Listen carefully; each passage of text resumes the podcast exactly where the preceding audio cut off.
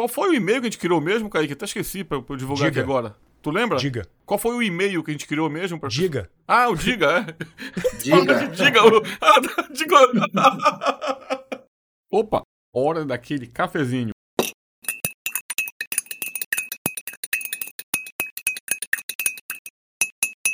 Você está ouvindo Expresso Tech, seu podcast de tecnologia e outros bits a mais, com Zeca Daruishi e Kaique Souza.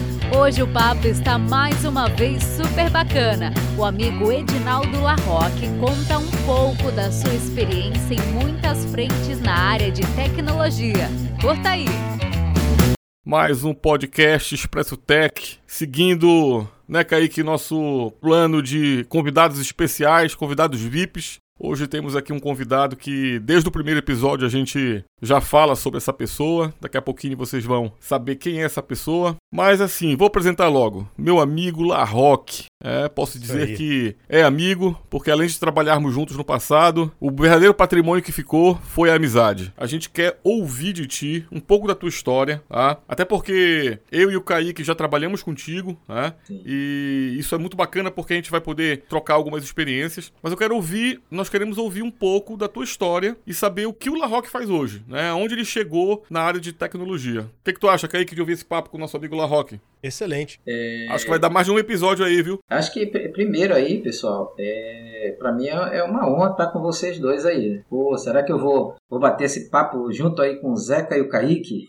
né? A gente trabalhou juntos aí já tem o quê? Uns 10 anos? Era, eu saí em 2010. Ou mais, né? Mais, né? É, mais Ou de mais, 10, né? 11 anos. Uns 11, 11, no máximo 12 anos, eu acho. Mas... Talvez com o Kaique, comigo mais tempo ainda. Ah, que- sim, sim, verdade. Né? É, desde 97, 98, Zé. Eu acho que foi isso. É, foi por aí. Foi logo que eu saí da Embratel, né? E. Que assim, eu, eu, eu, na verdade comecei a trabalhar muito cedo, né? Trabalhei, comecei a trabalhar com 14 anos de idade, carteira assinada, era contínuo. Contínuo, o antigo office boy, no meu caso lá, era o cara que ia pagar contas na rua, né? Ia fazer fotocópia, chamava de tirar uma xerox, né? E fazer trabalho de escritório, né? Só não cheguei a fazer trabalho de limpeza porque os caras olharam, pô, isso aqui é uma criança que entrou aqui para trabalhar, isso daí é um abuso.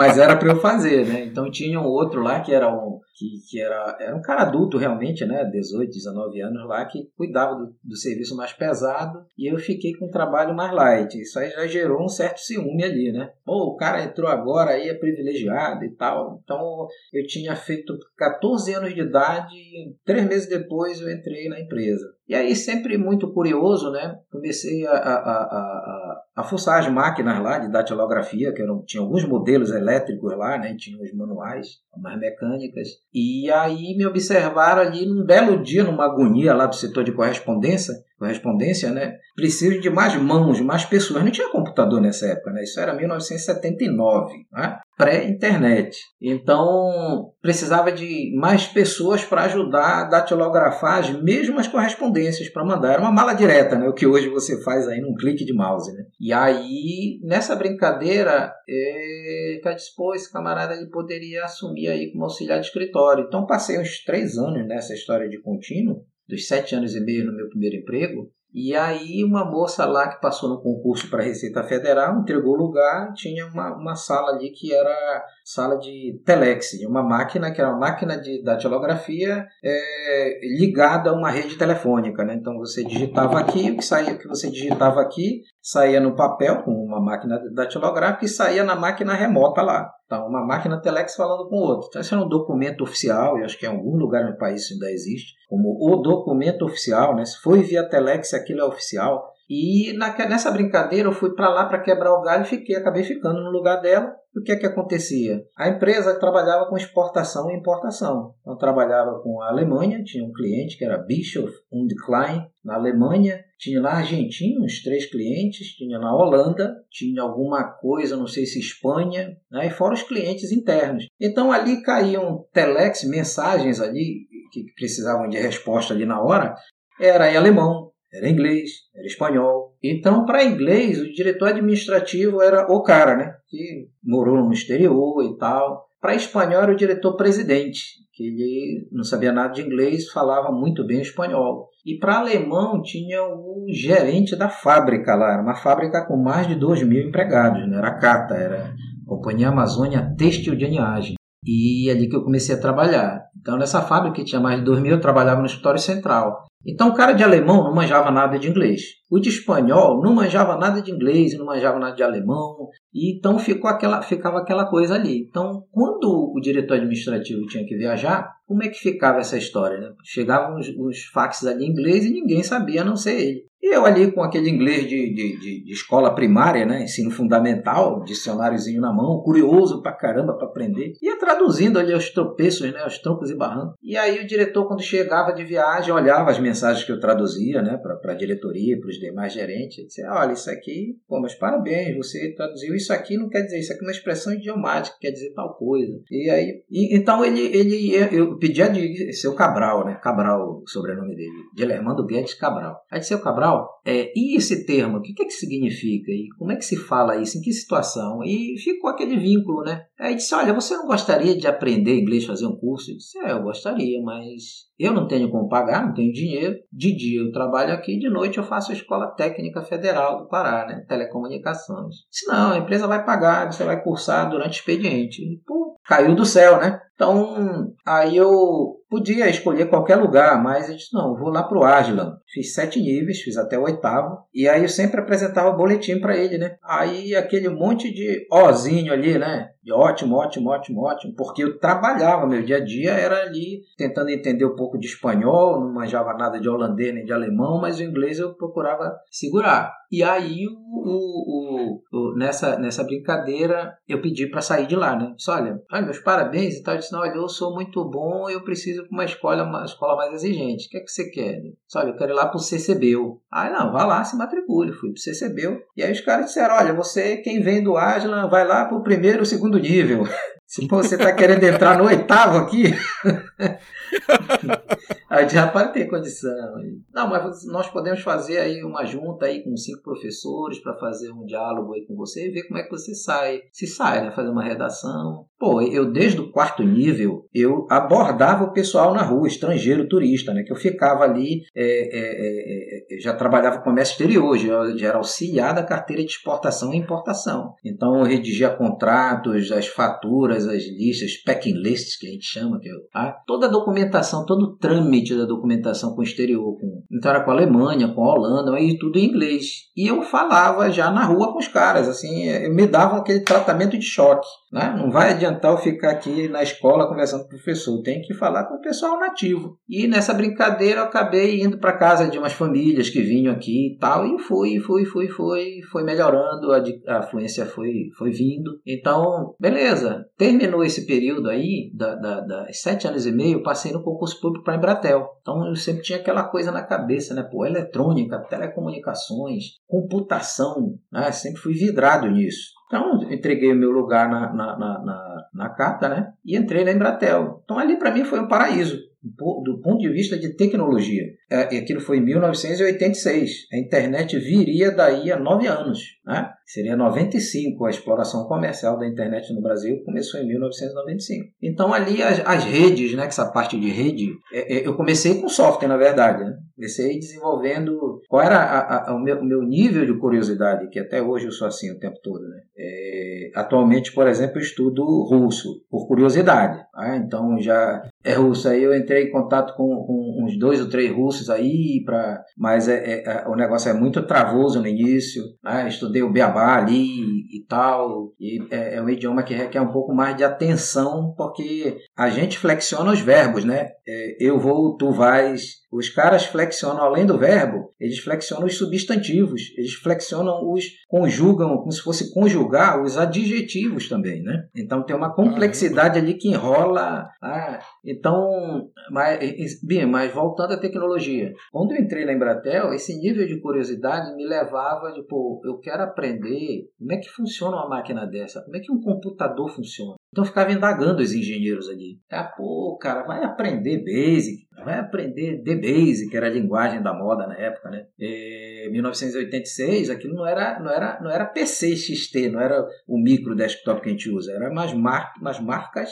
é, é, como é que não era nada padronizado, né? Então, era uma máquina é, derivada da, da, do, era usando processador, processador Z80, era da Z80 Radio Shack, uma coisa assim, Radio Shack americana. Então, um cara no Brasil montou uma, uma máquina e criou a, a, empresa dele, que era Prológica no Brasil. Eu cheguei até a falar com o cara por telefone aí. E, e ali eu disse, mas eu, antes de aprender qualquer linguagem de alto nível, eu quero entender como é que um computador funciona. Como é que esses chips conseguem imprimir, mostrar alguma coisa na tela, aceitar uma entrada no teclado, programar uma linguagem. Como é que é isso? Eu quero. Então havia uma grande resistência de eu iniciar aquele aprendizado. E aí tinha um engenheiro, olha, cara, tem que falar com o Diniz, Pedro Oliveira Diniz. Esse cara é o meu guru, né? Ele acho que não sabe disso, mas eu, até hoje sou muito grato por tudo que eu aprendi de eletrônica, de telecom, de eletrônica digital, analógica, de foi com esse cara. Né?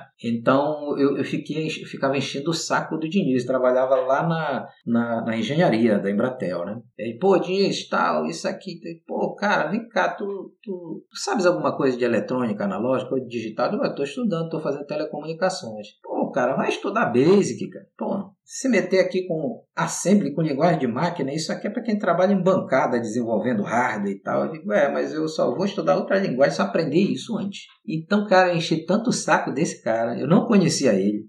Mas eu ia sempre na sala dele enchendo o saco. Isso aí eu não vou me levar desse. Aí ele dava, digo, olha, eu vi um esquema elétrico aberto ali, que era do, do, do computador, né? Uma placa-mãe, e aí ele resolvendo o problema ali, ou criando, que ele criavam, junto com o pessoal da oficina eletrônica, criava o que a gente chama hoje de embedded software, né? Software embutido, né? Para monitorar as estações terrenas de satélite, de rádio, de multiplex, de televisão. E, então ele tinha as missões dele ali. E eu vi o que é isso aqui nesse, nesse, nesse esquema elétrico o que que isso aqui faz? Que instrução é essa que você escreveu aqui em Z80? Cara, eu enchi muito saco. Até que ele, olha, cara, lê esse livro aqui, depois volta a conversar comigo. E assim foi. Eu li o livro de capa a capa, sabe aquele cara obstinado? Eu saía de madrugada da, da, da Embratel todo dia. Cinco da manhã eu estava indo embora, o pessoal estava chegando para trabalhar, eu estava indo dormir. Então, isso meus primeiros seis meses de Embratel. Depois que eu entendi o que era a parte da eletrônica, do, com o set de instruções do microprocessador, consegui manipular aquilo, aí um cara que já estava... Eu, aí eu fui partir para aprender DBase, que era a linguagem de alto nível, que seria hoje um misto de SQL, né? com, com uma linguagem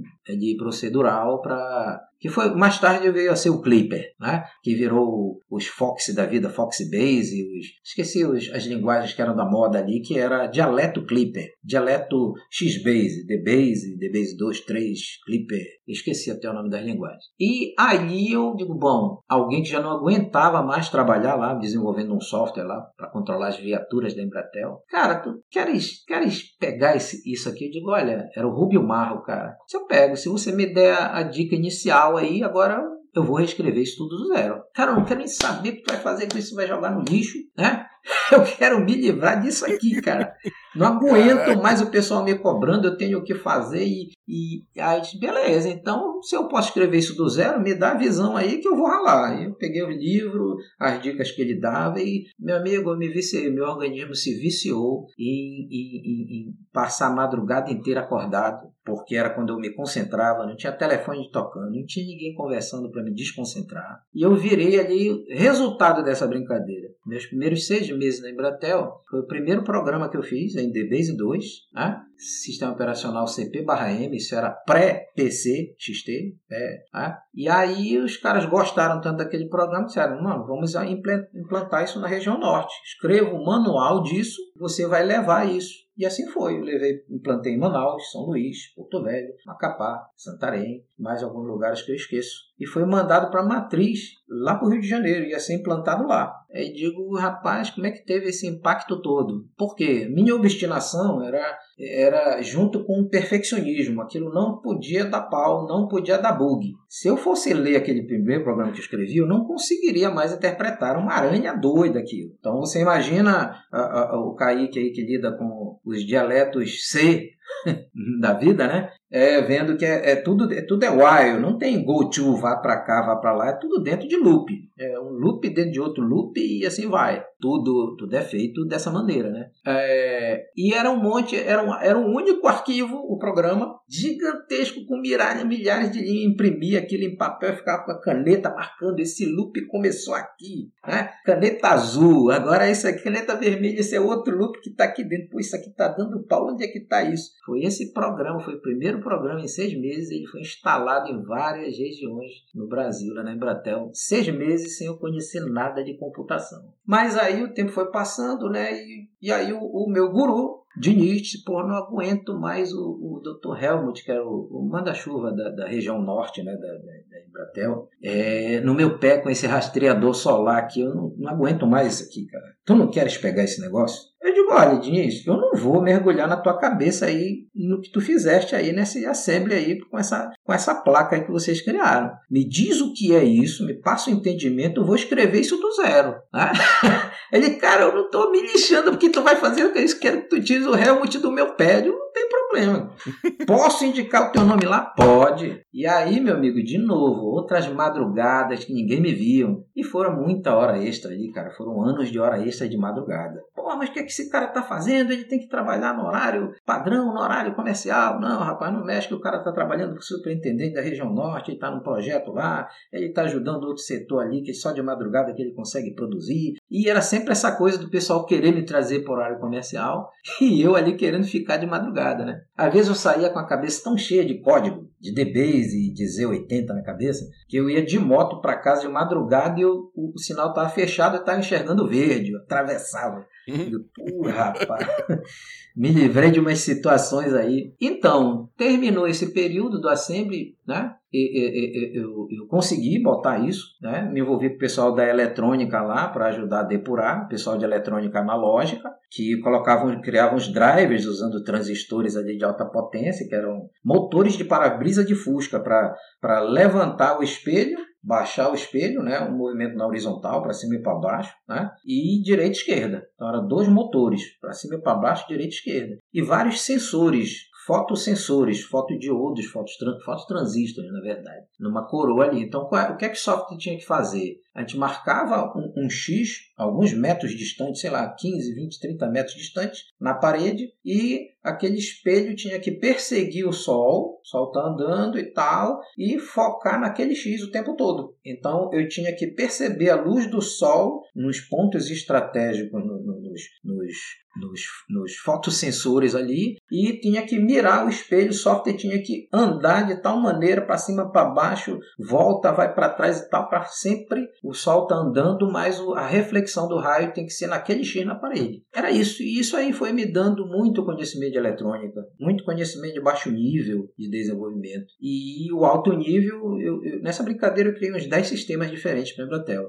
Rádio, multiplex, sem televisão, monitoramento de estações de satélite, Só que, assim, é, depois de 10 anos, se aproximando 10 anos, a Embratel, de 86 a 96, surgiu a internet em 95, um, um ano antes de eu sair, e eu não tinha mais o que aprender ali dentro. E aí começou a me dar aquela agonia do, pô, acabou, o que é que eu faço? E aí disseram, pô, você não tem nem um nível superior, não posso nem ajudar você, mandar para você, tinha que ir para um centro de pesquisa, para um CNPq, para alguma coisa assim, o INPE da vida. E aí, é, então, olha, eu vou entregar o meu lugar e vou embora. Não, mas aí, pô, olha, faça uma experiência no comercial. Mas o que, que eu tenho a ver com comercial? Sou um cara muito técnico. Não, você é que imagina. O conhecimento técnico ele é muito necessário na área comercial, porque você entende do sistema de telecomunicações, das entranhas, e eles entendem de venda. Então, eles não sabem conversar com o cliente técnico para convencer tecnicamente das soluções. E você tem essa facilidade. Aí eu fui lá, experimentei, fiquei um ano. Né? Aí a gente conheceu grandes clientes da Embratel, aí de telecom, mas aí eu já estava mesmo angustiado com aquilo lá, eu queria sair. Que para todo mundo era um negócio de doido, né? Tem um salário bom, tem plano de saúde, dentário, família e tal. E por que esse cara vai entregar o lugar na Embratel? Né? porque aquela curiosidade de sempre, né, eu ficar sem estar tá forçando alguma coisa, isso me dá muita agonia. E entreguei o lugar mesmo, e assim nasceu a Starlink, né? Tava naquela, como é que eu vou montar uma empresa do zero? Vou sair daqui, tudo bem, a Embratel não vai, vai me demitir, vai me dar os direitos ali, FGTS e tudo, né? Entrei num acordo lá, e mas como é que eu vou montar uma empresa? E aí tinha a Rosilé, que a gente já era conhecido há muito tempo da escola técnica, né? Sete anos e meio depois, coincidentemente, ela me liga, né? Já estava na decisão de entregar o lugar, ela me liga. E ali é, passamos ali mais ou menos um ano e disse, é, temos que separar. Essa empresa sua aqui é a Roma Telecom. Ela trabalha única e exclusivamente com uma empresa de telecomunicações, que era um nó X25, né? Era como se fosse um provedor, não é um, não é um provedor internet, era um ponto que centralizava os links com, com o Banco do Brasil, o DHL do Brasil, tinha umas empresas que eram empresas, é como se fosse uma rede paralela à Embratel, só que de uma empresa privada, que interligava grandes clientes. E ela tomava conta desse nó X25 em Belém. E ela estava há pouco tempo lá, ela queria o meu lado técnico, né? De Embratel, de pô, isso aqui é nó X25, La Roque, Embratel, você tem tudo a ver. O pessoal vai gostar muito que ele venha para cá. Tá? E ali nasceu, depois de um ano, disse: é, vamos criar uma outra empresa. Vamos ralar aqui para montar, bolar um nome, porque eu não gosto desses nomes inventados, né? Então, pô, que, que, quais são os nomes? E o que, que tem a ver com tecnologia? Assim foi. Tem que ter alguma coisa a ver com estrela e com star e tal. Então ficou. Vários, foram feitos vários, vários brainstorms aí até que chegamos no Starlink. E aí registramos a empresa e começamos a dar treinamento. De quê? Do que eu tinha aprendido Não, no último ano. Rock, calma aí. Não, tem, falta um pedaço da história aí. Cadê a parte da história que você comprou uma mala presidente, um celular? e já estava pensando nos milhares de clientes que você ia visitar. Conta essa parte. É, a mala eu não me lembro muito bem, não. Eu tenho essa mala até hoje aqui. Mas eu não me lembro, eu não me lembro da relevância dela. Mas eu me lembro que quando eu saí, o que foi comprado foi um aparelho celular, que hoje é lixo, né? Mas só o aparelho era tipo, na época, eu dei R$ 1.200 na época, era um negócio assim. O que hoje eu não sei quanto seria isso, mas era caríssimo, porque era a linha, você tinha que comprar a linha telefônica, né? Eu tá lembro. Então, e era, era, esquentava pra caramba, era da Motorola, né? Eu não me lembro se era StarTAC, não me lembro. Não, não, era um negócio maior, esqueci qual era. Era alguma coisa 500. E então eu comprei esse aparelho celular, caro pra caramba, com essa linha. Comprei um Gol usado, né? Um Gol branco, daqueles que hoje parece com lata de sardinha, tudo quadrado, né? Mas o, a, a, o carro estava muito bom, excelente. E que mais, rapaz? Foram três coisas, esqueci a terceira, uma moto. A mala presidente, pô. Não, a mala ela e veio mala, comigo pô. da Embratel, é. Foi a, a foi a foi a foi a moto. Aí eu comprei a moto. Não, desculpa, estou inventando. A moto veio depois, foi o carro. Foi o carro, o celular e uma terceira coisa que eu não consigo lembrar o que é. E ali a gente ficou, pô, e agora? Porque isso é uma realidade de quem trabalha na, na, nas empresas aí, eu, digo, eu sou bom demais, né? Então, quando eu entregar o lugar, eu vou facilmente me colocar no mercado. Isso é uma ilusão doida, né? Pelo menos na época, isso era uma ilusão. Eu caí numa realidade muito dura, que é aquilo. O que tu sabias só existe na Embratel. Ninguém aqui fora mexe com assembly.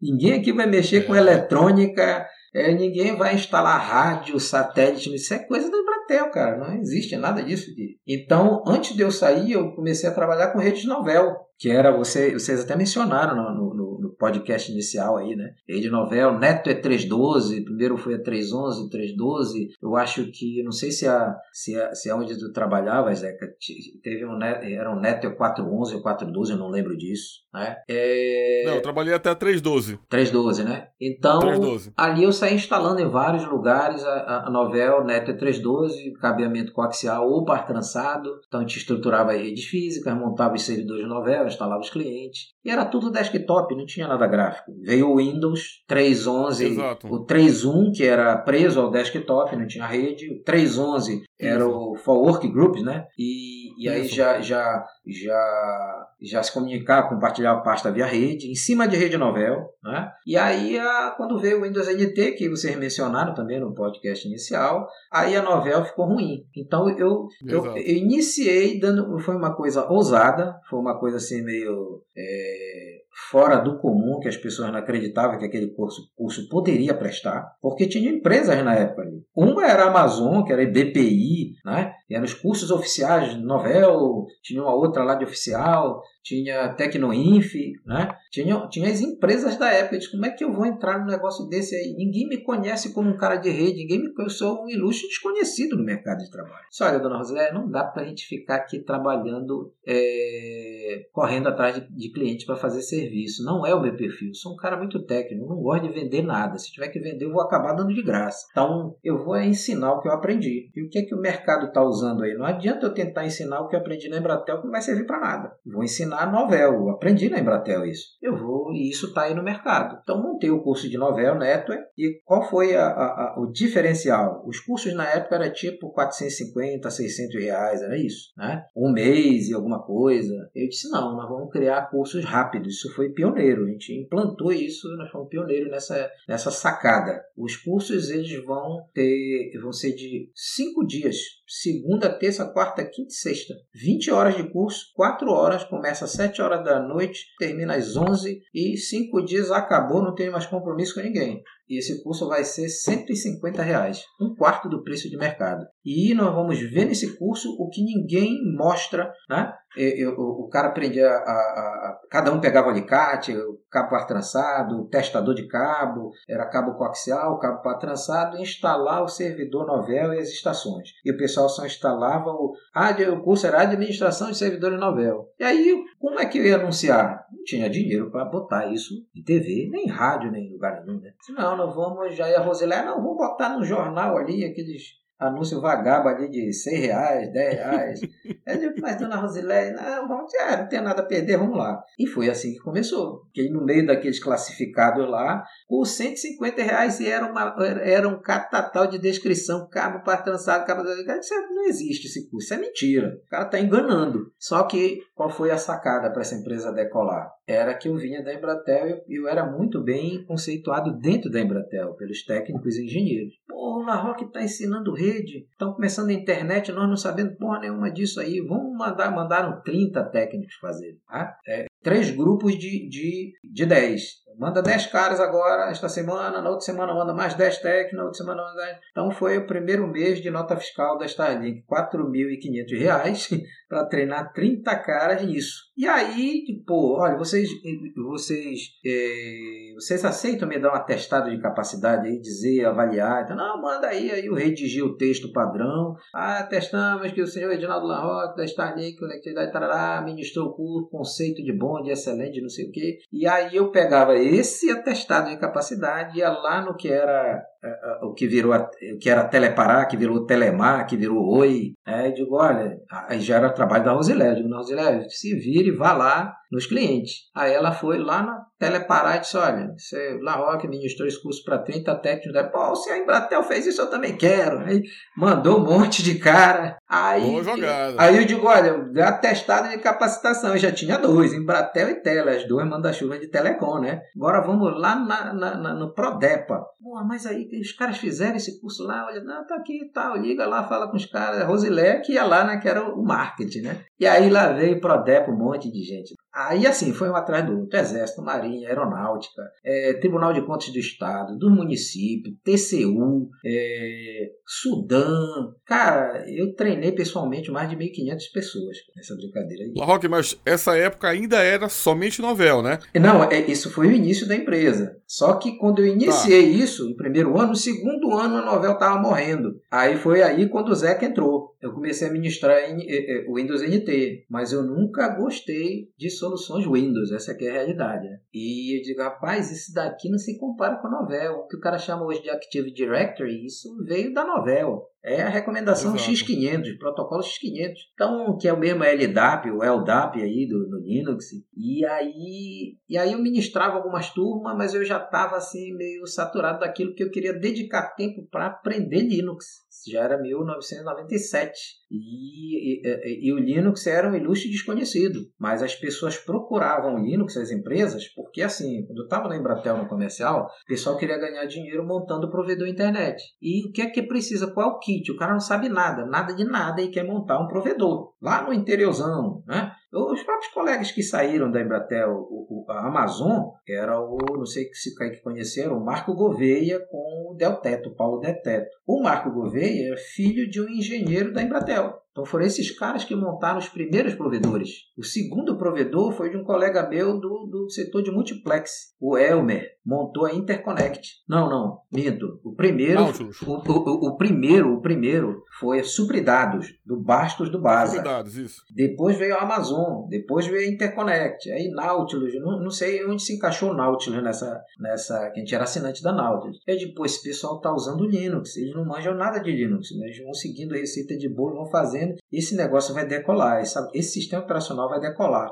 Achei aquilo ao qual eu queria me dedicar. Agora encontrei o que eu queria. Né? Larguei o desenvolvimento de software e agora vou me dedicar à infraestrutura de rede. Interligar rede, tudo, segurança de rede, mas tudo usando solução free. E ali nasceu o Linux. Aí disse, pô, é dona Rosela, o pessoal está querendo curso de NT, de dona Rosela, eu não suporto mais dar curso de Windows, não tenho mais condição. Eu quero me dedicar a isso. Aí foi que o, o, o, Zeca entrou aí, né? Que a gente se conheceu, a gente foi fazer algum trabalho pro Zeca, não lembro qual foi o primeiro, né? Cicobi, né? foi... Vocês foram montar aquele provedor. Isso, lá na Coesa, eu.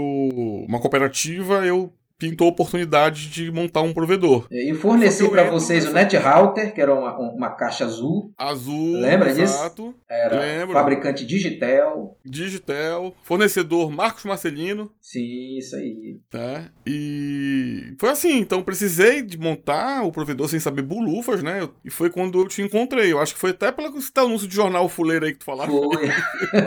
eu acho que foi. Kaique nem tava em Belém nessa época, né? Tava no Rio, né, Kaique? Não tava. Não, não tava ainda não, mas eu lembro que quando eu visitei meu pai em Belém pela primeira vez, o provedor dele era Interconnect. Interconnect, olha lá. O Antônio do comercial Existe até hoje a Interconnect. A Interconnect é uma, um provedor forte. Aí, não sabia e... disso. É, existe ainda. Só que meu contato lá é o Antônio, não sei qual é o sobrenome dele. é, o Antônio do, Antônio do comercial, é. Isso, exatamente. Como foi que entrou o Linux nessa história, né? Ele disse, bom, é, agora vai valer a pena eu me envolver com infraestrutura de rede, porque na verdade eu vou estar aprendendo os serviços internet. O que é que é essa história de HTTP, de servidor web, de HTTPS, de FTP? Na época precisava de protocolos de autenticação, era o TACAX. Depois veio o Radius, Radius, né? Hoje tem vários aí, Kerberos e vários aí, mas era Takax que migrou para Radius, né? Radius. E os equipamentos vinham com aquilo. Pô, tem que estudar Takax, tem que estudar os equipamentos, os roteadores, os servidores de acesso, como configura, como é, como é que configura os modems com esses equipamentos, como é que configura os links, que não era, não era simples, era um link x25, era um protocolo antigo, o overhead era muito alto, né? Então você pagava muito caro por aquilo, não tinha uma boa performance. E então estava naquele momento que a internet ia decolar e eu vi que o Linux ia decolar junto com isso. Por quê? Porque o cara chegava na Embratel, no comercial e dizia, olha, eu quero montar um provedor, vocês dão consultoria? Como é que monta isso? O que é necessário? E aí eu estava lá como o técnico que passou pela área técnica, né, uns, uns nove anos na área técnica, e estava ali no comercial para dar esse apoio. Disse, não, você pode fazer isso, isso, isso. Os equipamentos que são comprados são esse, esse, esse, mas eu dava essa consultoria internet é, com base em palestras de fabricante. Não conhecia aquilo por dentro, de eu mesmo ir lá instalar. E, mas só que o que foi que eu vi dali? O cara precisava comprar um roteador que o Cisco era muito caro, né? o topo de linha era Cisco, os roteadores Cisco, e tinha uma alternativa que era Cyclades, que era assim barato, perto de um roteador Cisco. Tá? E aí, então, olha, você compra, para montar isso mais barato, você compra roteador Cyclades, compra o servidor do acesso modelo tal da Cyclades, mas o sistema operacional, olha, tem o, o, o, SCO Unix, que até já faliu, né? o Santa Cruz Operation, é, fechou aí o Linux e foi vítima do Linux, eu acho, o SCO Linux. E aí o mais barato, porque se você comprar o HP, o X, ou o, Sun, o Solaris, né? É, é, é, era, era tipo, eu não lembro quanto é que era, mas era assim, os olhos da cara para cada usuário. Não, não, lembro, perdi aqui a. O cara tinha que gastar 25 mil dólares em licença para 100 usuários, era isso. Aí disse, pô, 25 mil dólares só para 100 usuários de licença de sistema operacional, mais equipamentos. Aí disse, olha, mas é o seguinte, o pessoal tá falando num tal de Linux aí, que é solução livre, que funciona. Aí foi aí que o Linux foi entrando. E aí a Ciclade já vendia o pacotinho ali, né? um pacote que ele vinha uma caixa bonita que tinha várias distribuições Linux no, no, no, no um estojo que abria, né? E, e, tinha vários, tinha seis CDs ali dentro. Então ali tinha Debian, tinha Red Hat, tinha Slackware, tinha SUSE Linux e tinha mais uns pacotes de utilitário, umas coisas lá. Eu não tinha a menor noção do que se tratava. Para mim aquilo era uma coisa só. Eu não entendia absolutamente nada. Pense num cara completamente ignorante. e aí vinha o manual, né? E o manual era do que? Slackware. Pô, tinham várias distribuições lá. O manual tinha que ser do pior, né? Do mais difícil, né? É. Slackware. Tudo na base do zipado, do targz. Pô, o cara tem que criar imagens de disquete para conseguir dar boot no sistema operacional, descompactar os disquetes e copiando para dentro das máquinas. Cara, eu ralei com aquilo. Fiz um laboratório na Embratel. Fui. Na Embratel não, já tinha entregado o lugar. Eu já estava nessa agonia de tá morrendo a novel, não quero mais Windows, quero me dedicar à infraestrutura de rede. E aí o, o, o, um, um lojista, tem, tinha seis, tem mais de 100 lojas hoje, já faleceu, né? Deixa, deixa eu só dar um, fazer um parêntese pro Kaique entender mais ou menos quanto era dificultoso. Hoje, Kaique, você vai, por exemplo, no celular, numa loja da, da Google, você tem os aplicativos lá que você acha o aplicativo, dá um, dá um clique em cima e instala, né? E o Linux também hoje continua, a gente sabe que você dá um comando lá, apt-get install, e instala um pacote lá, um, um aplicativo. No passado, esses aplicativos vinham no CD, nos CDs. Então você tinha, por exemplo, 7, 8 CDs de uma distribuição Debian, por exemplo. Disquete. E você queria instalar um pacote específico, você tinha que achar onde estava esse, esse ponto, ponto .deb, né? É, e para outras distribuições, talvez ponto .rpm. E você achava aquele, aquele, aquele, aquele apt, ou desculpa, aquele pacote, pacote. e você instalava. Né? Então imagina a dificuldade que era pro La Rock nessa época, então, de montar um provedor nesse cenário. É porque você vê o seguinte... Mas continue, La Rock. Não existia o que a gente conhece hoje como a grande teia mundial. Né? A internet era mais texto para pesquisadores da área de medicina, da área de tecnologia. Então era a época do mosaico, né? O, um browser lá, antigão pra caramba. Né? Tinha um tal de Trumpet que, que fazia a conexão de escada, o discador, discador, discador, depois conectava, e tinha aquela coisa ali que era o browser, né? Que depois veio o, o, o Mozilla, que eu esqueço a primeira versão dele qual era. Net, aliás, era Netscape o primeiro. Nautilus. Outro browser, né? Netscape, Netscape. Isso. É. Pensava que ia dominar o mundo aí, mas acabou perdendo aí, não sei o que foi que ocorreu com a Netscape. Mas o fato é, eu vi aquela história e digo, opa, aqui tem, tem um filão de mercado. O pessoal precisa de Linux. Né? É, também era o tempo em que a Microsoft, algumas empresas, junto com Polícia Federal, é, Receita Federal e o advogado da Microsoft, entravam nas empresas para dizer: me dá nota fiscal disso que está na tua tela.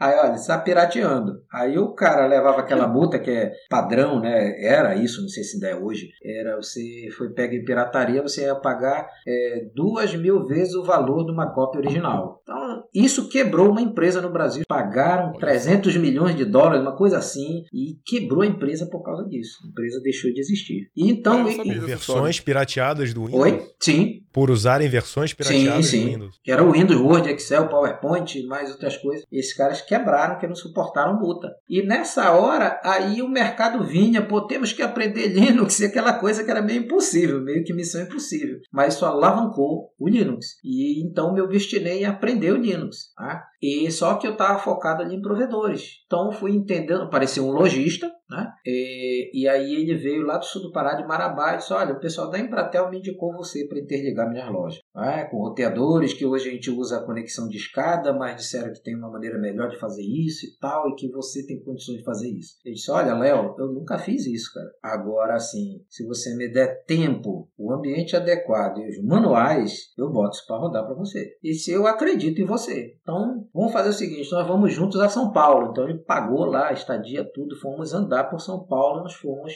pesquisar soluções. Então, a, ali nasceu uma solução que hoje é conhecida como Windows Terminal Service, que esse nome também já morreu, mas é o protocolo ICA que está no 898059, eh, aquele que é o, o Remote Desktop, de você trazer a tela do Windows. Aquilo ali é tecnologia da Citrix, que nasceu nessa época, e porque era assim, os caras gastavam muita grana para interligar lojas com redes Novel e botavam roteadores, mas os links, os links não tinha link de alta velocidade. Os links eram de 64 kilobytes por kilobits por segundo. Não dá para botar duas, três máquinas falando remotamente via roteador, não dá. E aí os caras gastavam, aí apareciam uns caras com uma solução mirabolante, roteadores de 40 mil dólares que faziam esse milagre. É, o líder caiu nisso, foi assim que a gente conheceu o líder, eu acho que tu, tu até visitaste a gente, o João Augusto lá do líder, lá da DOCA. E aí o Léo disse, olha, o pessoal se bate com isso, mas me indicaram você. Tá legal, você acredita em mim, vamos lá. Então cheguei, pesquisei soluções e encontrei a solução da Citrix. Esse cara ele compacta fortemente teclado e vídeo e manda isso remotamente. Eu vi aqui que a propaganda é muito boa, que isso vai resolver o problema dessas empresas.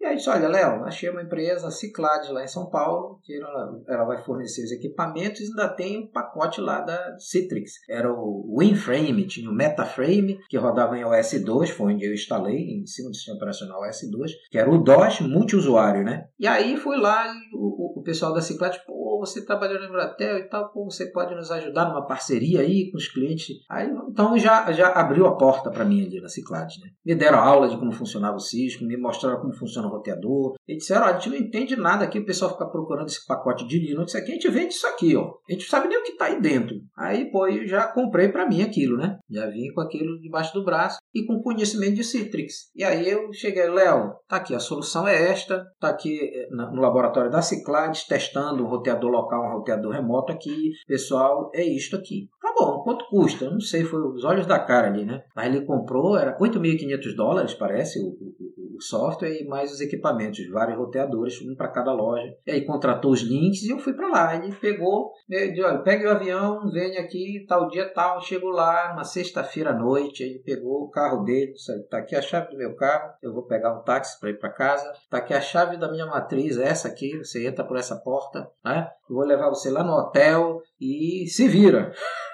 É de pronto, agora eu fiquei com aquele medo, né? Porra, eu tô com a chave da matriz do cara, eu vou entrar aí, se roubarem alguma coisa, aí você fica naquela paranoia, né? E, pô, tô com o carro do cara, se baterem o carro dele, esse carrão, o que que vai ser, né? Então, e aí eu virei madrugada na, na própria sexta-feira, né? Cheguei lá em Marabá e me tranquei lá naquela matriz com os equipamentos, com o Citrix, cara, para conseguir configurar aquele roteador, meu amigo, e lia o manual. Não tinha o Google, né, meu amigo?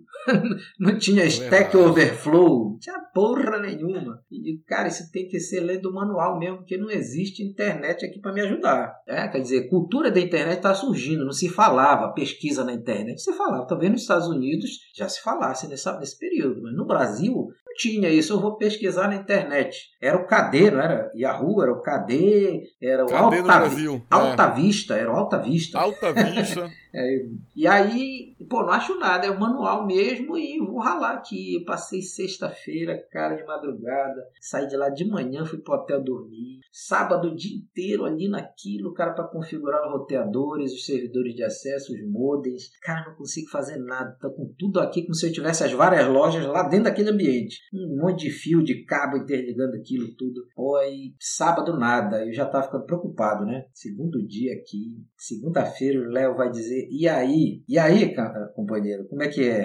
Aí eu, domingo, já domingo, na madrugada, eu consegui fazer funcionar a primeira loja dentro ali, né? Simulação da primeira loja. Putz, consegui configurar o par de roteadores com o Citrix rodando com a instalação do OS2 e essa ferramenta aqui com a aplicação dele. Beleza, aí eu já fui dormir em paz, né? De, bom, agora eu só venho aqui de tarde com o Léo na segunda-feira. Aí, aí, campeão, tá, olha, já consegui configurar o primeiro par, que seria a primeira loja. Beleza, então vamos logo instalar. Famoso, famoso MVP, fez o MVP. Sim, não, é MVP, que era o MVP? O Minimal Viable Product. Ah, é verdade, pensei que você estava usando alguma sigla de algo lá daquela época, né? Não me lembro. Né? Não, não. É o MVP, né? Mínimo para validar né, a viabilidade. Né? E aí, beleza. O POC, né? O Proof of Concept. Exatamente, Funciona. o POC. E aí olha o seguinte, você vai instalar lá de Paraupebas que tá um problemaço aquela loja lá, tô perdendo vendas e tal, mas não tem as lojas daqui, não, mas pega o carro do cara, vamos lá, a Dária, que é a que era responsável pelas redes lá, bora lá, Dária.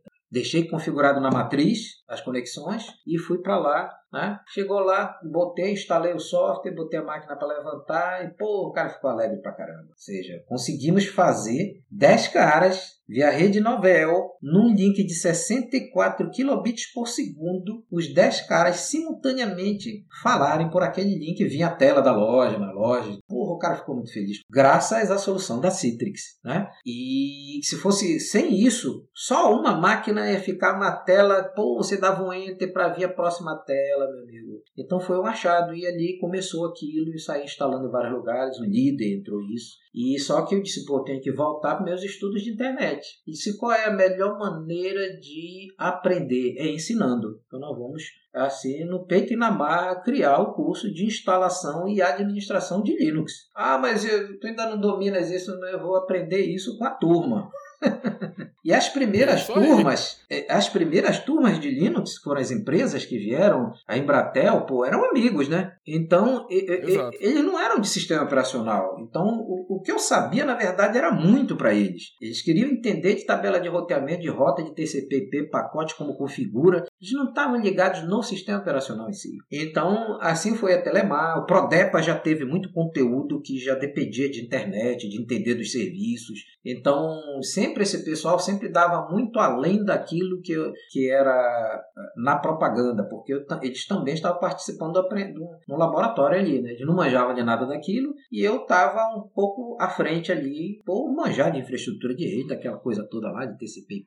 E assim nasceu a Starlink. Depois foi o curso de, de o, o, o, curso, a formação era assim, eram três, quatro cursos e o mais caro era o de segurança de rede, que nasceu também porque eu fui vítima de invasão. Tá? Invadiram meu servidor Linux na empresa e deixaram lá, não funcionava, o HD ficava vermelho, o, a, o LED do HD de acesso, né? o tempo todo ligado, tem alguma coisa errada aí, tá tudo lento aqui. E aí vocês estão conseguindo usar? A France, né, que trabalhava com a gente, a Rosilé, eu digo, olha, tá ruim aqui de usar, tá muito lento. Aí eu olhei pro HD do servidor e tem uma coisa errada aí. Loguei no Linux lá e aí vi que, pô, tinha lá a senha, tava, né? A senha tava bem no diretório, no home de quem loga. Pô, o cara uhum. evadiu e implantou alguma coisa aqui que eu não sei o que é, ainda deixou a senha escrita aqui para dizer que ele sabe qual é a senha. Então aquilo era, era, era como é que se diz? A, a, o início da internet. Então muitas empresas foram invadidas porque, por isso que você falou aí, Zeca, você não tinha essa, essa, essa facilidade que tem hoje no Google de pesquisar os vários é, sites aí de, de fóruns de para tirar dúvida, de pesquisa, vários repositórios de papo, não tinha nada disso. Então você comprava uma versão fechada daquilo, né?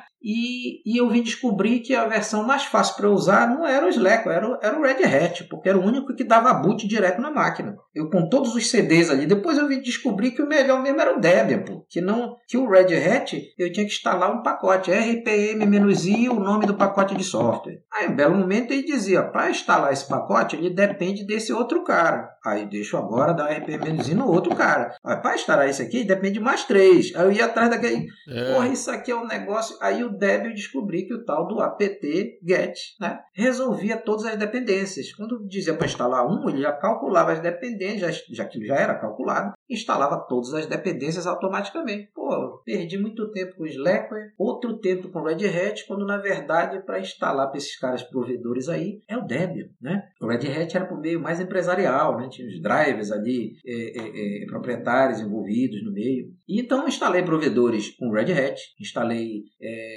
vários com Debian, né? Pela facilidade de gerenciamento de pacote. E, e assim eu fui desenvolvendo isso. Quando eu fui invadido, né? Eu disse, pô, eu tenho que aprender isso. Né? Não é que cara invade. O que é isso? Aí eu fui ver que a, a maneira mais fácil de invadir uma empresa na época tá? Era pelo protocolo FTP, né? porque o FTP, historicamente, ele é vulnerável. Então nasceram várias versões de FTP, como da Universidade de Washington, lá, o WSFTP, o... tem uns aí que são os seguros, mas mesmo assim a própria documentação diz não é recomendável você deixar uma porta FTP aberta para o mundo. Porque todos os rootkits, as ferramentas de invasão, elas, uma da, da, da, da, da, da, na escaneada que um Nmap da vida passava, opa, esse cara está usando FTP passivo ou ativo? Ah, bom, se for passivo, esse cara está eh, usando a porta 20 e 21. Se for ativo, ele está usando só 21, uma coisa assim. Tem uma porta de dar, a, a, o passivo chama de volta ao cliente, é assim que o cara invade.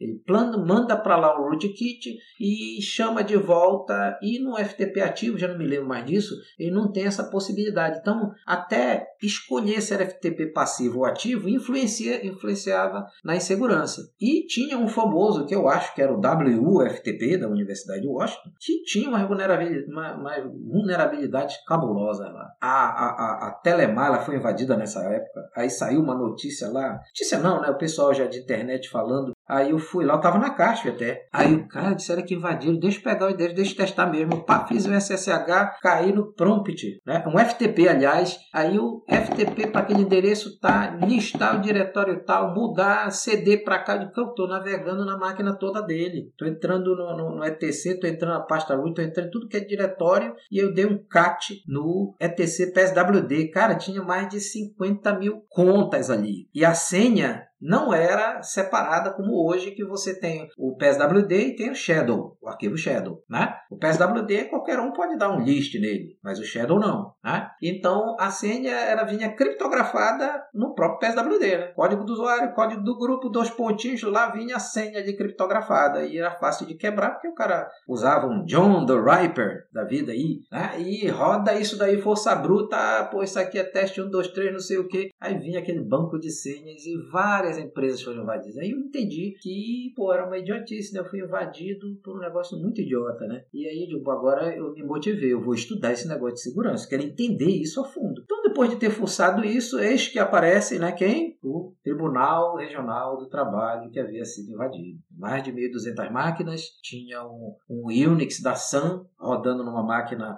o Sun era o Ultra Spark 64, era o processador. Era uma máquina que era um elefante branco, foi comprada era o Checkpoint, o Firewall One, custava 300 mil dólares aquele software de firewall, estava instalado lá, eles não tinham dinheiro para dar manutenção, nem para chamar os técnicos da Sun, nem do fabricante para dar manutenção, não sabia que o sistema operacional era aquilo. Aí eu digo, meu amigo, eu agora já manjo de Linux, isso aqui é um Unix, não vai mudar muita coisa, né? E aí eu cheguei lá, fiz uns diagnósticos básicos e tal, viu que alguns comandos funcionavam, outros não, né? E aí, olha lá, ó, a gente não manja nada disso aí. E e, e, e, nós temos várias varas aí, as delegacias estão interligadas com a gente. Então a gente não pode deixar isso. Eram 11 varas aí que eram os links do, é, com as delegacias do trabalho, né? chegando lá na, na, na no, tribunal, ali na Praça Brasil, em Belém. Né? E aí disse: Que solução tu pode dar para a gente? Eu digo: Olha, eu não sei o que fazer com essa máquina, eu precisaria estudar essa máquina aí. Mas você tem como deixar alguma solução aqui paliativa? Sim, vamos montar uma máquina aí, pega uma máquina boa aí, com duas placas de rede e vamos instalar o Linux aí, o Debian e ali foi, petemos no braço, meu amigo. VPN, instalar aqui o, o OpenVPN, vamos configurar tudo no braço. Vamos lá, tá aqui o certificado lá da delegacia tal, lá da vara tal de Castelhal, da vara de Marabá, da vara e, e entrou aquilo e aquela máquina ficou lá. E disse o que é que e essa máquina aqui? Eu digo, olha, é, o que é que vocês vão fazer com isso? Eu teria que ter tempo para estudar isso, né? É, será que eu poderia estudar essa máquina lá em casa? Ele disse, não, não tem problema. O TRT mandou entregar o servidor lá em casa. Olha lá. Lá na, na eu estava morando ali na, na, na, caramba. Ali é o, o, líder na Doca, né? Do lado do líder, num daqueles prédios. Isso, Doca Sol. Doca, era, era, era, no, o prédio é Doca de Souza Franco, prédio. Era no é. sétimo andar. Foram lá e, pô, meu quarto quarto sempre foi uma mistura de coisa, né? De tecnologia com cama. Aí ali eu botei, tirei as aranhas, teia de aranha, limpei a máquina, disse, agora eu posso fazer qualquer coisa. Digo, olha, era o Theo, né? Que o Theo, ele era professor do Cesupa, não sei se o Kaique estudou. Foi meu professor. Foi, né, o Theo. Eu também. Theo Pires, é. aí o Theo disse, olha lá, Roque, eu não quero nem saber, meu amigo. Na época ele, ele dava aula no Cesupa e ele era o secretário de lado do pessoal dos juízes do, do Tribunal Regional do Trabalho. Eu digo, cara, então eu posso deletar isso que está aí? Eu não, não conheço nada de Sun, desse Unix que está aí. Eu encontrei aqui o SUSE Linux que é compatível com esse processador, mas eu não sei se isso vai dar certo. Cara, bota esse negócio aí. Tua solução paliativa está lá. Adoro. E assim foi. Ai, beleza. E aí, e aí botei, entrou lá o SUSE, acho que versão 6, se eu não me engano. IPTables e tal. Aí digo, agora vou voltar lá no TRT. Tá aqui o servidor de volta de vocês, agora ele está com Linux, né? Aí o pessoal foi fazer, a equipe do TRT, o, C, o TEL, o TEL, não sei que doidice que o TEL fez. Ele convenceu seis juízes a fazerem o um curso de Linux comigo lá na Starlink. Caramba! Cara, imagina não, você dando é aula. Advogado por... mais apaixon... O Theo é o advogado mais apaixonado por tecnologia que eu conheço, né? É, e aí tinha o doutor Francisco lá, que era outro desse apaixonado por Linux, por, por tecnologia. E aí ele convenceu o doutor José Maria Alencar. Eram seis juízes. Uns não sabiam nem o que estava fazendo ali na sala da estadia. Né?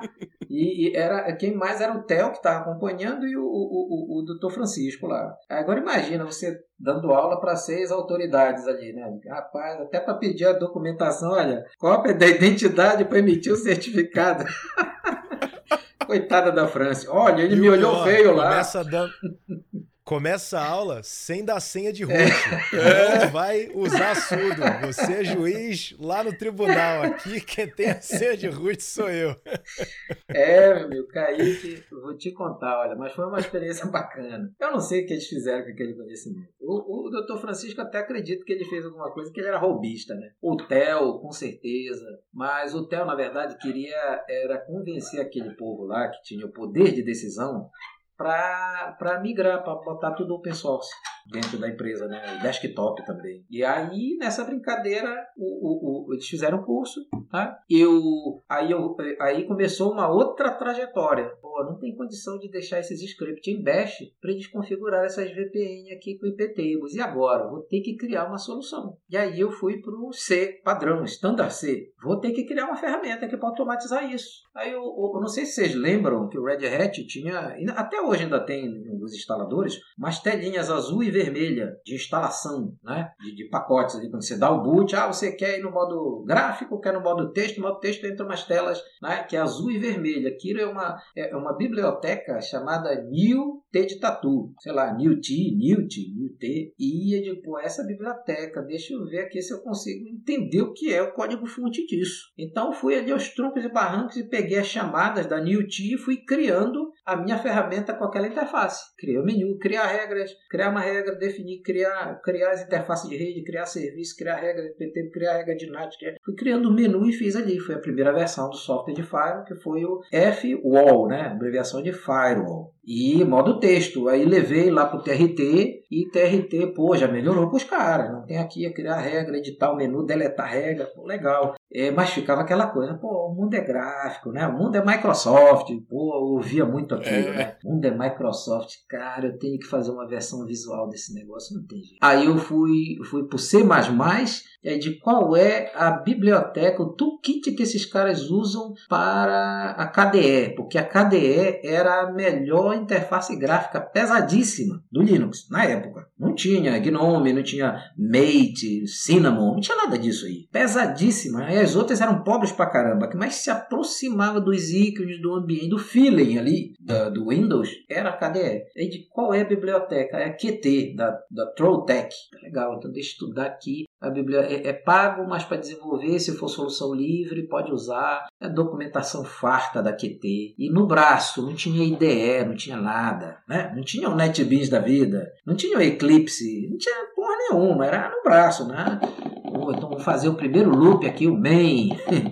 tá, e papapá. Então, depois de um tempo, surgiu a, o X FWall. Tinha o FWall que era texto, o X porque é do X server, né? É, é, o, porque assim no Linux você não tem aquela coisa monobloco que tem no Windows, interface gráfica está no mesmo ambiente do modo texto e uma coisa ali não há separação. No Linux sempre existiu. Eu tenho um servidor X que fala com um cliente X. Tá? Então, meu cliente ali, eu vou instalar um gerenciador de sessão para eu logar no modo gráfico e eu vou disparar um gerenciador de janelas, que hoje pode ser o Cinnamon, né? E então, e, e então é, é, como é que se diz? Eu me perdi aqui na, na por que, que entrou o XF. Sim, por que, que era XFO? Porque era para indicar que rodava no ambiente X do mundo Unix, né? no Xserver, do Xserver. Então, depois que, que eu preparei a primeira versão, fui lá com o TRT, que eu já tinha treinado, eles tinham pago para fazer o serviço e tudo, implantei a versão visual. Aí o cara gostaram pra caramba. Né? Agora estou configurando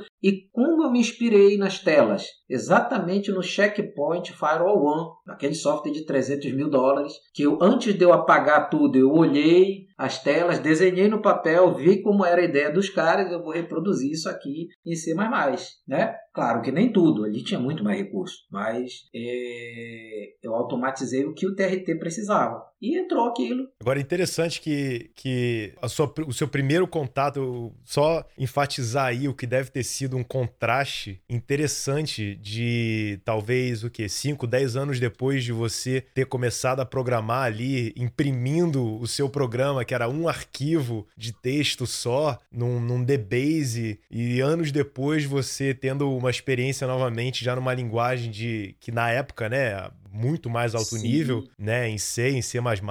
Sim. Né, e deve ter sido, assim, um, um, uma evolução, Sim, né, um da, desafio da, muito grande. De experiência. É, um desafio é. muito grande, porque é, DBase também era uma coisa monobloco, né? Você, você vai fazer isso em DBase. Não tem essa história de eu vou importar uma lib de não sei quem aqui. Não tinha. É, você usa o que tem aí. O que não tem, não existe. Né? E já tem que criar. É, criar. Então, é, quando você caiu nesse mundo já, isso já era dois, era, era acho que anos 2000 aqui, 2001 por aí, 2000, 2001. E aí, pô, era tipo, que bibliotecas eu vou usar de onde, né? E então quando saiu aquilo, eu consegui botar esse software nas 37 empresas, em vários órgãos do governo, botei no Formosa, botei no TRT, botei na Sudam, botei em vários lugares aí. É, e dava o que era? Eu dava um treinamento para os caras que virou. Eu, eu, eu, usava uma outra estratégia de pequena empresa, porque quando você ia, é,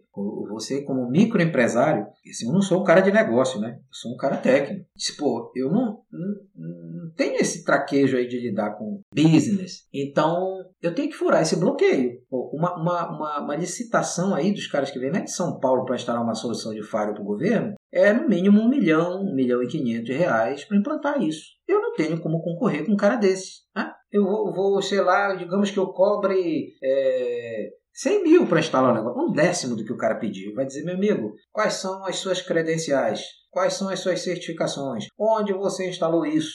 Então, meu amigo, qual era a minha estratégia? Qual é o limite para não precisar de instalação? Ah, é 8 mil reais? Então vou instalar isso para esse cara, não importa a trabalheira que isso vai dar por 8 mil reais. E aí, o conselho das empresas, do órgão do governo, que são perigo aí para o TCU, né, para auditoria, ah, tinham que é, fundamentar justificativo para me contratar. Ah, notório saber no mercado, tarará, já prestou serviço, papapá, trabalhou no Embratel, fez isso, tá, papapá, e o preço é isso aqui, pô. Entre um milhão e oito mil reais o governo tá economizando. E assim, meu amigo, eu tirei muito trabalho de grande empresa, que ficava puta da vida, né? Mas, assim, eu botei isso na Sudam por oito mil reais, no TRT por oito mil reais, tudo que era lugar desses, desses aí, eu saí botando a oito mil reais. Depois, eu disse, bom, é... eu não quero ficar escravo disso. E eu tô vendo aqui... Oi? E eu tô vendo aqui, interessante, que, que o código-fonte dele tá disponível no Source Ah, você chegou aí no cara.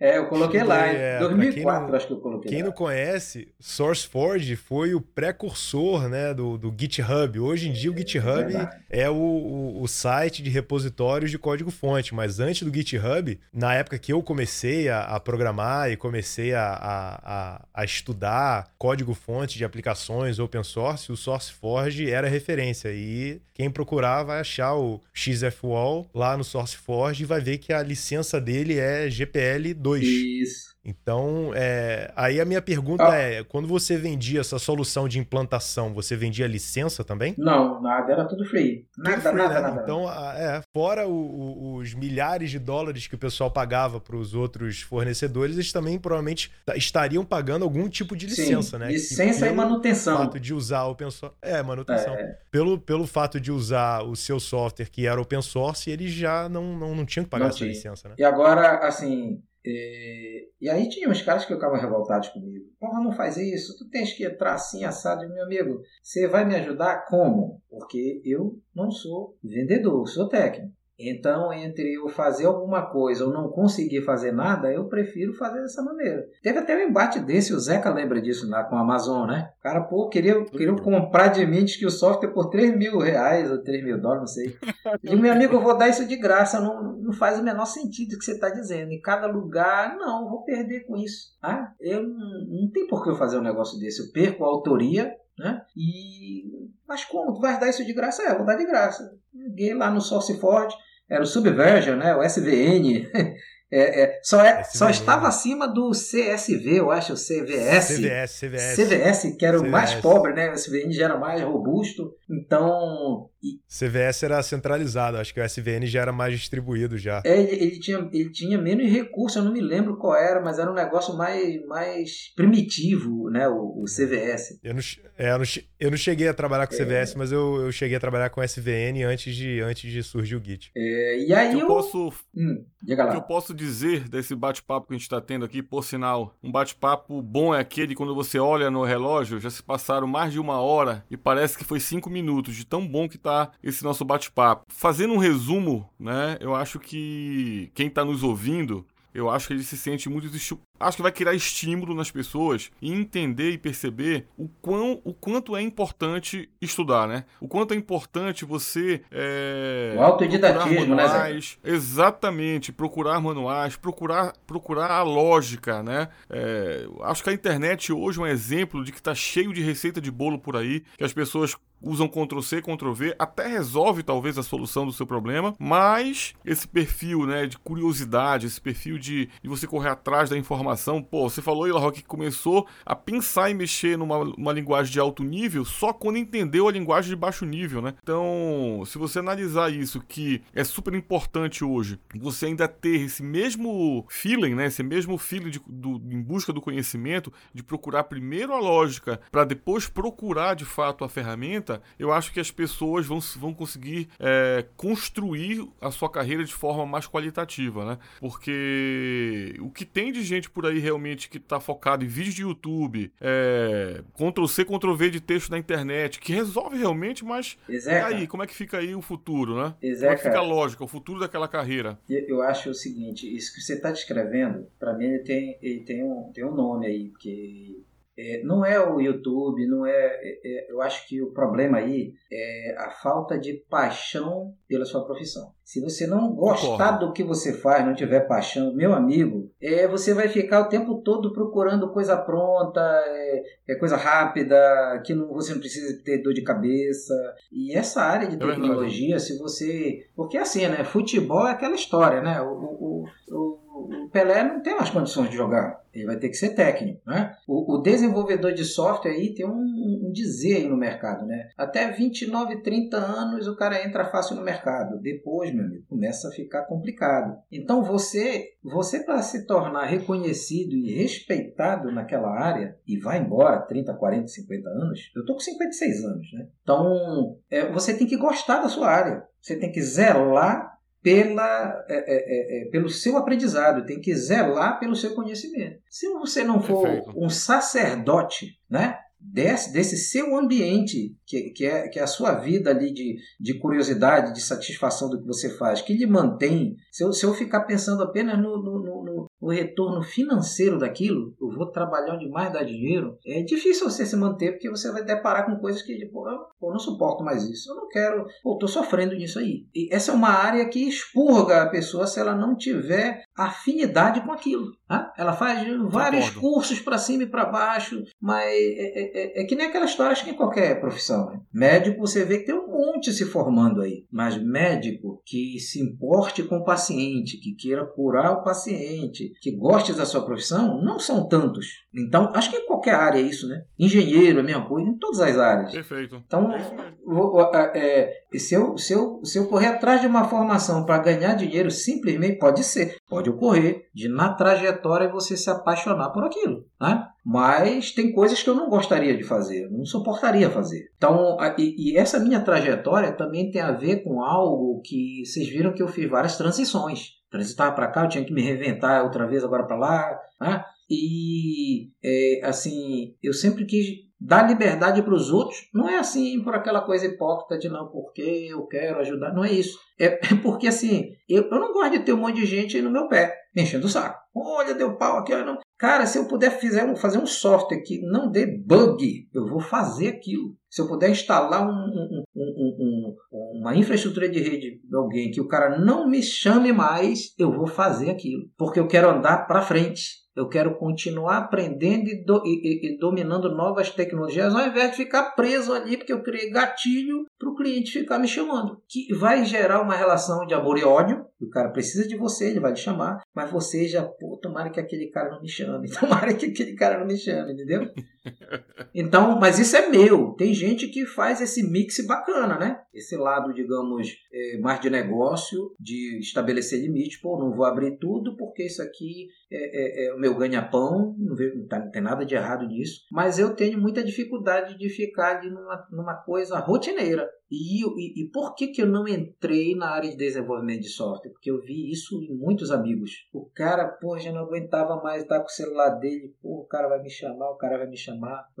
Vai parar a loja dele, o cara vai me chamar. Então eu vi uns exemplos disso e disse, eu não quero isso para mim. Né? Eu tenho que trabalhar com tecnologia de uma tal maneira que eu dê treinamento para o cara, que ele goste de mim, porque eu ensinei ele tudo. Então eu estava dando aula de infraestrutura de rede, tinha os caras que dizem, cara, tu é meio doido, né? Porque tu é, parece uma esponja, né? Vai absorvendo tudo, responde tudo que te pergunto, tu não dá um limite para as coisas, tá? É por causa disso. Eu tenho realmente o prazer de aprender e ensinar. Tem que ter uma utilidade para o que eu aprendi. E, e, e, e, claro, eu quero sobreviver daquilo que eu aprendo. Então, eu depois de sair de, de, desse nível, comecei a ficar preocupado porra, a infraestrutura de rede da maneira legada não vai mais. Que negócio de grimpar cabo, switch, isso já morreu. E agora? Como é que eu dou o próximo salto que é para nuvem? Então, eu tive algumas coisas, alguns passos, e a CASF, lá onde eu conheci o Kaique, conheci você aí, o Zeca, né, meu amigão, é... me frearam ali na tecnologia, porque você vai ser gerente de TI. Eu sempre me envolvi com tudo, né? Então, depois esse cara é um gerente técnico, mais técnico do que gerente. Então, vocês viam como é que era. Vamos modelar o banco de dados. Eu estava lá metendo a mão junto com o pessoal. Né? Vamos, pô, não, mas essa interface não tá legal, tá bom para você, mas não tá bom para o cliente que vai usar aquilo lá. Então, é, eu, eu, eu, me misturava junto com a equipe de técnico, mas aquilo me desacelerou de, de eu me atualizar, porque lá em 2006 a AWS, a Amazon, é pioneira nessa história de nuvem. O resto veio atrás.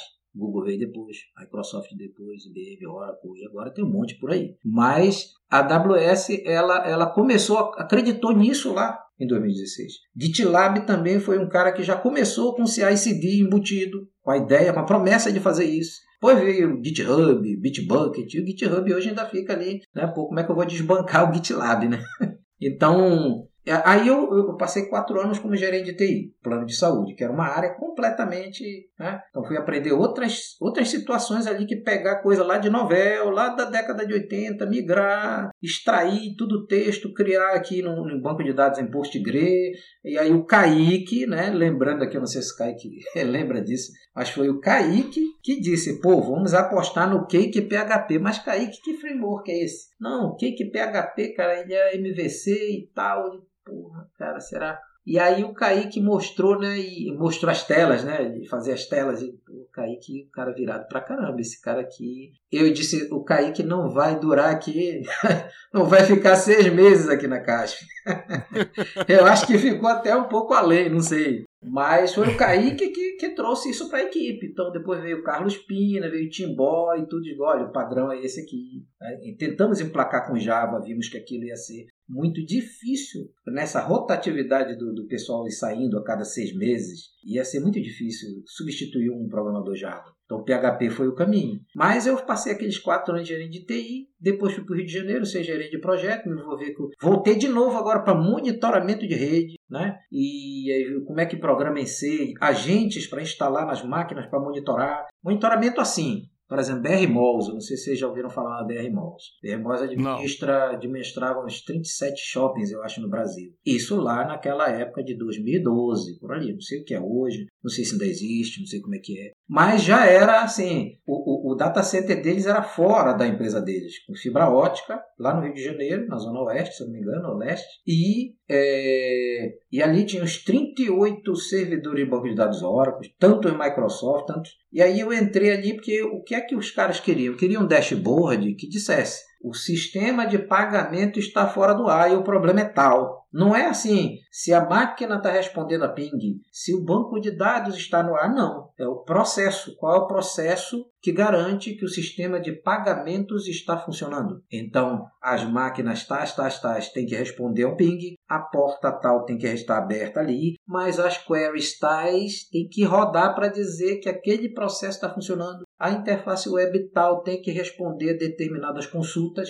Então era esse era é, é, a questão do vamos criar uma solução aqui para monitorar os serviços, para dizer tal serviço está no ar. Não, é, entrou em alarme, manda SMS, manda e-mail para o celular do pessoal responsável. Então já voltei de novo para um misto de programação com infraestrutura de rede. Né? E é, então, depois daquilo, eu, eu olhei e digo, rapaz, eu tá complicado para mim, eu não estou satisfeito com isso, não consigo me sustentar aqui no Rio de Janeiro dessa maneira. Passei sete anos, sete, sete meses em Copacabana, fui entrevistado por uma empresa de São Paulo, me oferecia, era o salário era 8.500, quando ele olhou para o meu currículo, conversou comigo, vi no brilho do olhar dele que ele não iria me contratar porque ele acha que eu ia substituí-lo lá em São Paulo. E eu me deparei com várias situações dessas. Ah, isso, isso, isso aí, mano, o que é? Segurança? Tem isso, isso, isso, isso, papapá, papá, já fiz isso, isso, tem um software assim. Pô, acabou, minha casa caiu, o cara não me chamava mais. Na Rede Globo, fui lá na, na, na, na Zona Sul, fui lá fazer entrevista e tal. Eu acho que era 7.500 os caras não, no, no, papo também eles acharam alguma coisa ali que queriam e não queriam. Então eu tive várias situações dessa que você não entra, ou porque você tem muita idade, ou porque você sabe demais, ou porque sabe de menos. Então, meu amigo, eu, eu, eu e RH é sempre aquelas entrevistas que, se depender do RH, você nunca vai entrar mesmo, o cara corta logo pela idade. Né? Aí eu digo, eu não posso depender disso, posso depender disso, sabe?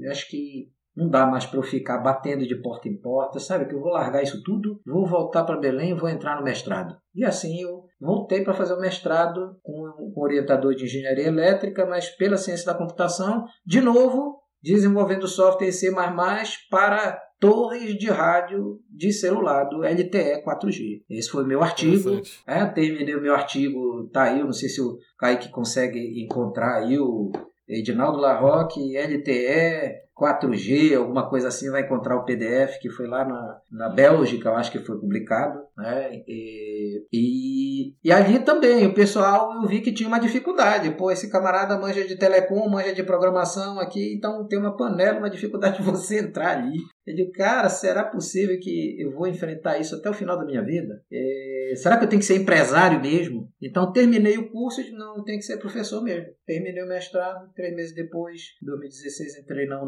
Aí foi bom, né? Eu virei o Coringa lá do, do, do, do coordenador, porque eu manjava de rede, manjava de programação, então ministrava banco de dados, eu, manjava, eu dava aula para ciência da computação, análise e desenvolvimento de sistemas e rede de computadores. Aí o cara chegava, você dá aula de sistema multimídia? De qual é conteúdo? Olha, é telecom, é, é modulação digital, é decodificador de vídeo, onde é, dou, vamos lá. Você dá aula de álgebra linear? Dou aula de álgebra linear. não sou, não, não sou bambambam, bam, bam, mas pô, já estudei isso e eu vou relembrar desse negócio e não é possível que eu não saiba mais do que o aluno. Né? É. Então foram quatro anos, foi excelente, os quatro anos não, não, mas 2020, até que de novo bate aquela coisa. Não, está, não vai dar futuro isso, porque o EAD vai matar todas essas profissões. Eu não posso esperar o EAD acabar com a minha profissão. E aí eu fiz de novo. La, La Roque, Como na Embratel, eu entreguei o lugar, né? Eu entreguei na Embratel, os caras achavam que eu era doido, eu entreguei na CASF, o Zeca acompanhou isso, e entreguei lugar na Unama. E aí, pra quê? Não pra nada, eu vou só pegar. Não, aqui... foi bom, La Roque, foi bom tu voltar nesse assunto, porque era um ponto que eu ia colocar. É... A tua zona de conforto, ela sempre te instigou a novos conhecimentos. Então, acho que serve é. como lição para as pessoas que estão nos ouvindo também, e não ficar preso na sua zona de conforto. Ou seja, se cobre, né? Passe a se cobrar sempre para você crescer como profissional. Então, isso aí eu acho que serve como um aprendizado muito grande. Bom, gente, o papo tá muito bom. Conversar com o La Roque para mim sempre é um prazer, tenho certeza que pro Kaique também. Mas vamos dar uma pausa aqui agora, né? Pra gente continuar no... ouvindo o La Rock sobre a sua nova fase, a sua nova carreira e essa paixão aí por DevOps que eu tenho certeza absoluta que não é trabalho, é paixão. Beleza, gente? Então foi muito bom conversar com vocês. Continuem nos ouvindo e até o próximo episódio aí com mais histórias aí, porque tem muita coisa boa para falar com o La Rock. Um abraço, gente. Boa noite. Segue a gente. Valeu.